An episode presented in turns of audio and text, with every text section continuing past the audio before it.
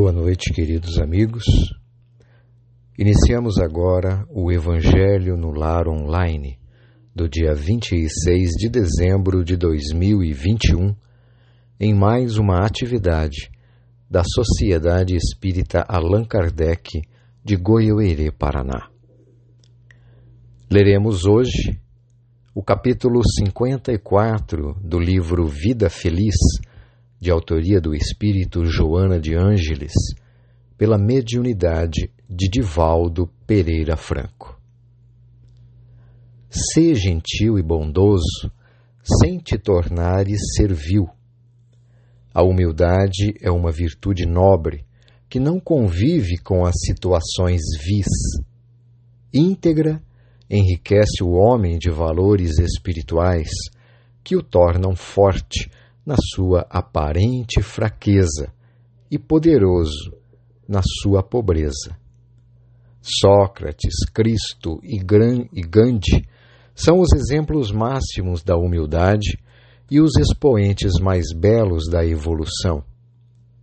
Abatidos por homicidas loucos, preferiram morrer a ceder, permanecendo imortais na sua grande vitória.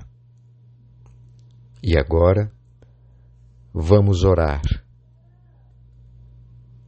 Querido Mestre Jesus, nestes dias de dezembro, em que o mundo ocidental comemora o dia de tua encarnação na Terra, agradecemos tua presença entre nós quando aqui nos reunimos virtualmente em teu nome lembrando de teu exemplo e rogando-te, ampare a humanidade, para que consiga fugir do orgulho e do egoísmo que a faz refém do ódio e da indiferença.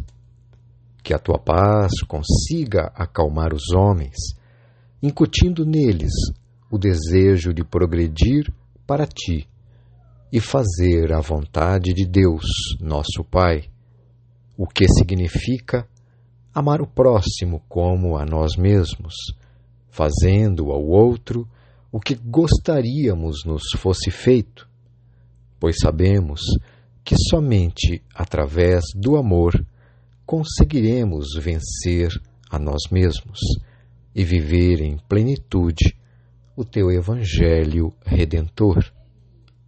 Cristo, amigo, que tua boa nova seja sempre nossa cartilha de cabeceira, para que já ao acordarmos, enxerguemos o dia como uma bênção, uma divina oportunidade de aprendizado, um verdadeiro presente de Deus.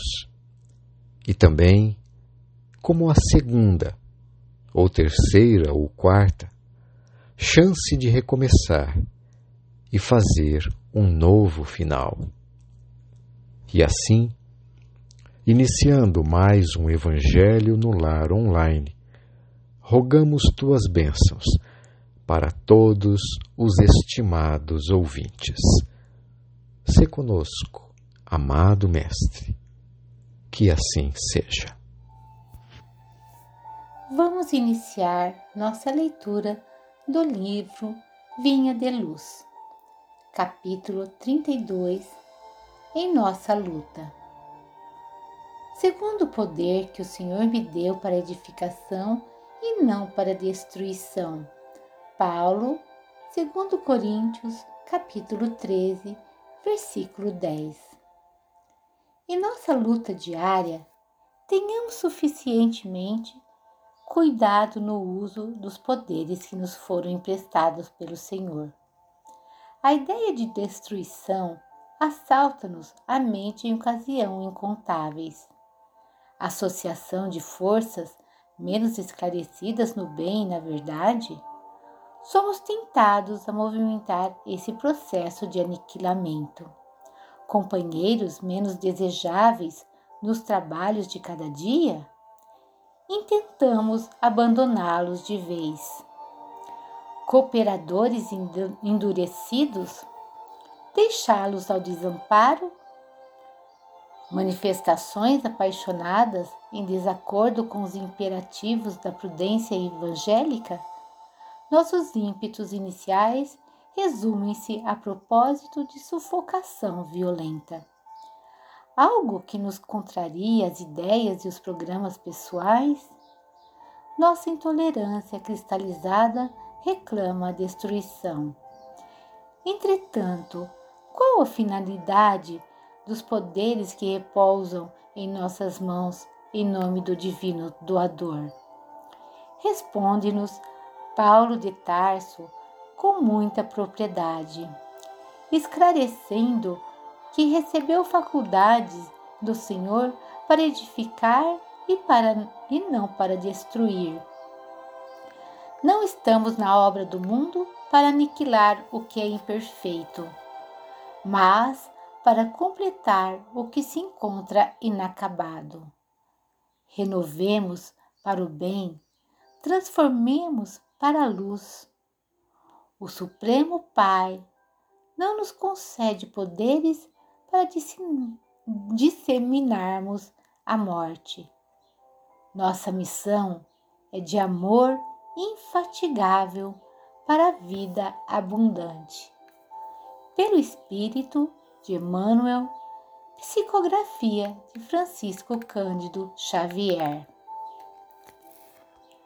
Queridos amigos e companheiros de jornada, neste dia 26, que sucede a noite de Natal, esse dia tão especial em que comemoramos o nascimento do nosso Mestre, recebemos esse belíssimo presente.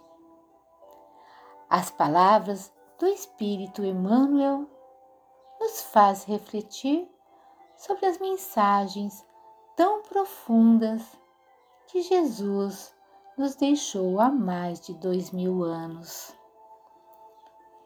De forma singela, Emmanuel nos mostra que Jesus, nosso modelo e guia, desde o seu nascimento até o seu retorno ao plano espiritual junto ao Pai Celeste, teve lutas diárias, enfrentou diversidades, foi humilhado, caluniado, blasfemado, mas em nenhum momento deixou de usar seus poderes. Como se apresenta na passagem de Paulo, segundo o poder que o Senhor me deu para edificação e não para destruição. Ele nos mostra o que Jesus quer de nós. Quer que edificamos como quis com Paulo, que nos edifiquemos.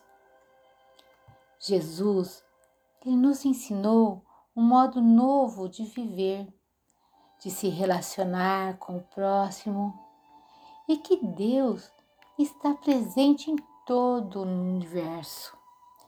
Ele nos mostra o verdadeiro poder, que é o amor a tolerância, a paciência, a caridade, o perdão. Esses são campos de amor na prática. Os ensinos do Mestre, as suas palavras, as suas ações repercutem até hoje em nossa intimidade, pois são exemplos vivos e hoje, com auxílio da doutrina espírita, entendemos a nossa realidade de espíritos imperfeitos, viajantes do universo, onde carregamos a marca divina em nossa consciência.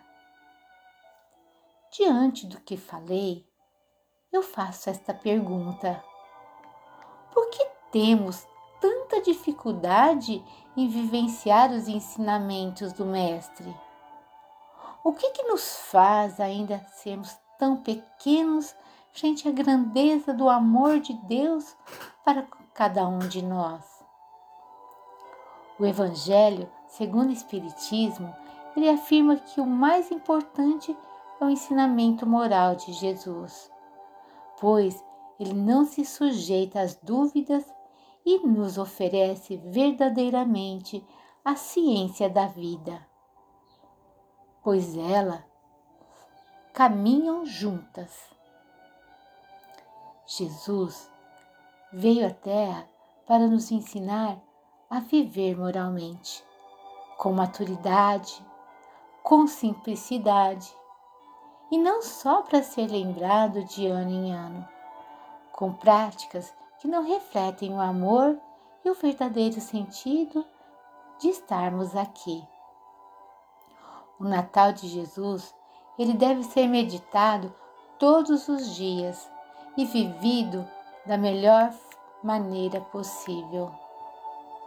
Nós sabemos que ainda temos muito para evoluir, que estamos em um mundo de prova e expiação e que alcançamos conhecimento intelectual suficiente para compreender o Evangelho, para vivenciar as lições do Cristo e a doutrina espírita para nos apoiar. Mas o que quer dizer que, se quisermos, podemos ser melhores? Deus ofereceu à humanidade seu Filho, Jesus, para servir de modelo e guia e no Livro dos Espíritos, no comentário da questão 625, Senhor Allan Kardec ele nos coloca: para o homem, Jesus constitui o tipo da perfeição moral a que a humanidade pode aspirar na Terra. Deus nos oferece como o mais perfeito modelo e a doutrina que ensinou é a expressão mais pura da lei do Senhor. Assim, fica claro que o que nos falta mesmo é a vontade firme de mudar a direção que estamos dando à nossa vida. Vontade de abandonar hábitos e condutas viciadas, modismo, preconceitos, e que são essas sempre essas atitudes que geram o sofrimento nas inúmeras reencarnações reparadoras que passamos. Como diz Emmanuel no livro Pensamento e Vontade, no capítulo 2, página 15, somente a vontade é suficientemente forte para sustentar a harmonia do espírito. Jesus ele veio mostrar a força da, da humildade, pois ele foi exemplo da criatura mais humilde e mansa que a terra conheceu e mais harmoniosa.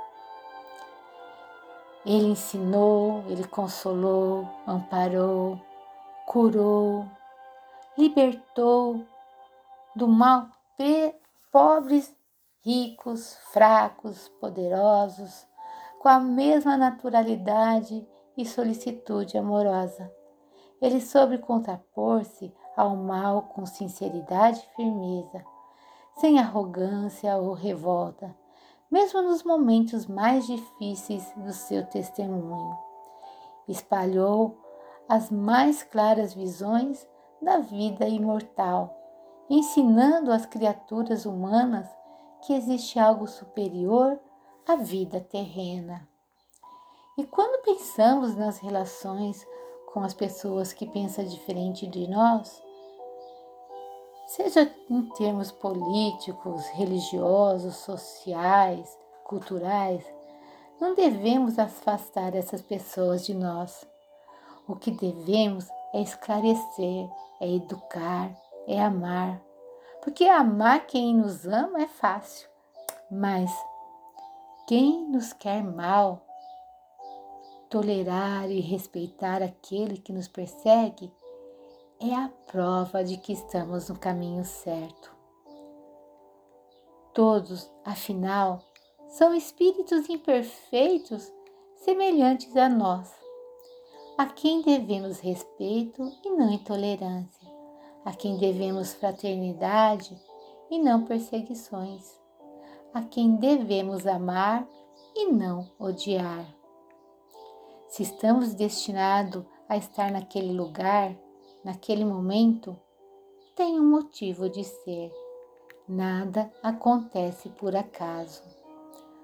Somos aprendizes do Evangelho, aprendizes do amor, das coisas boas da vida, da nossa evolução, da nossa educação espiritual.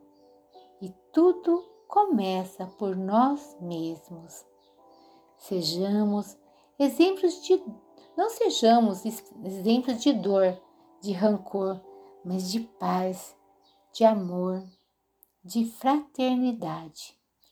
Que possamos doar às pessoas palavras reconfortantes quando necessitam de amparo. Devemos olhar nos olhos daqueles que convivem conosco e buscar entender, perdoar, envolver com carinho esses seres humanos que trilham a mesma estrada que nós. Devemos ter a sensibilidade de prestar atenção na criança que está no seu caminho, no que os seus olhos dizem sem palavras.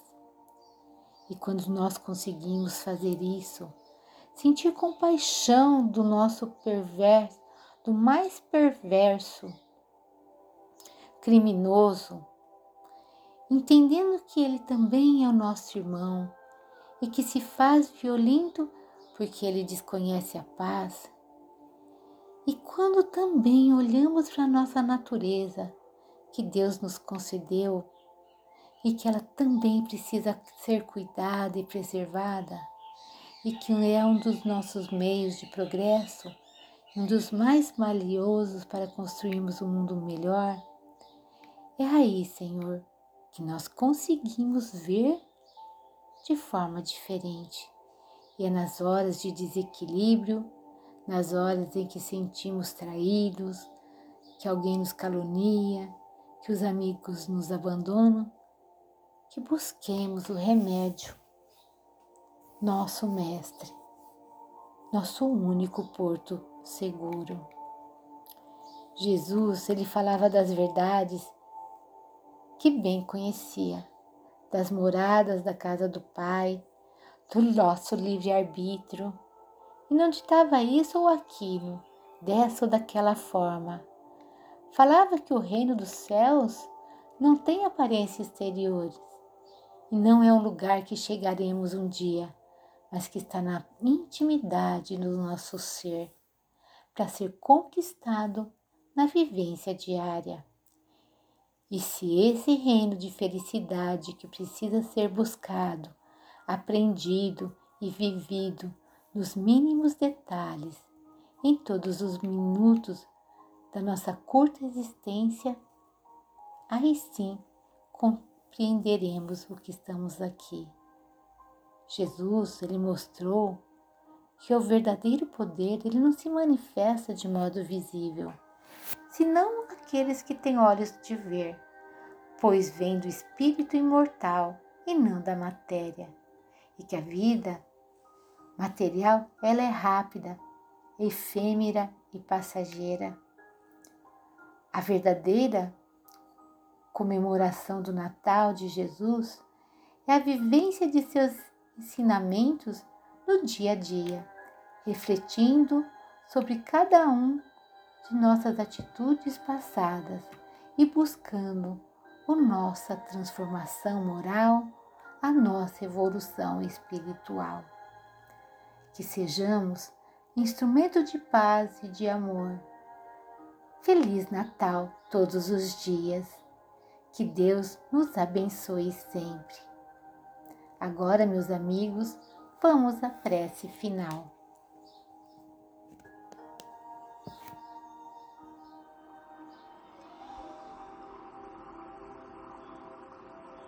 Vamos orar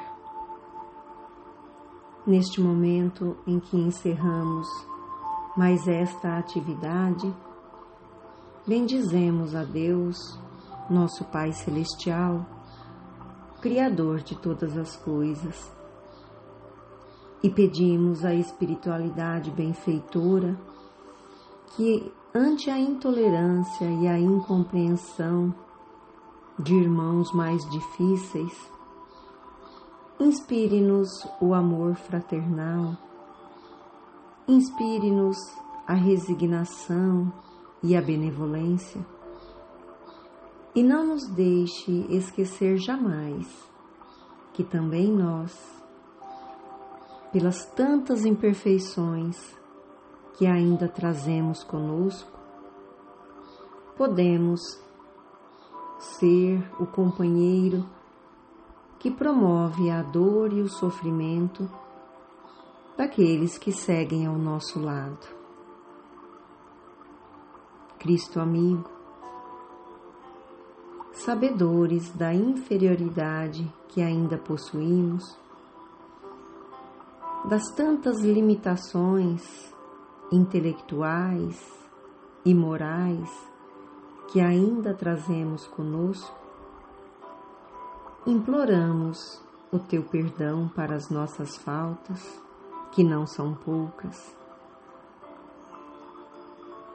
e que também sejamos capazes de perdoar aqueles que nos ofendem. Rogamos, Mestre querido, que a tua paz, que o teu amor façam morada em nossos corações e que a tua infinita luz ilumine os caminhos por onde devemos seguir em busca da perfeição. Se conosco, Jesus amigo, agora e sempre. Que assim seja.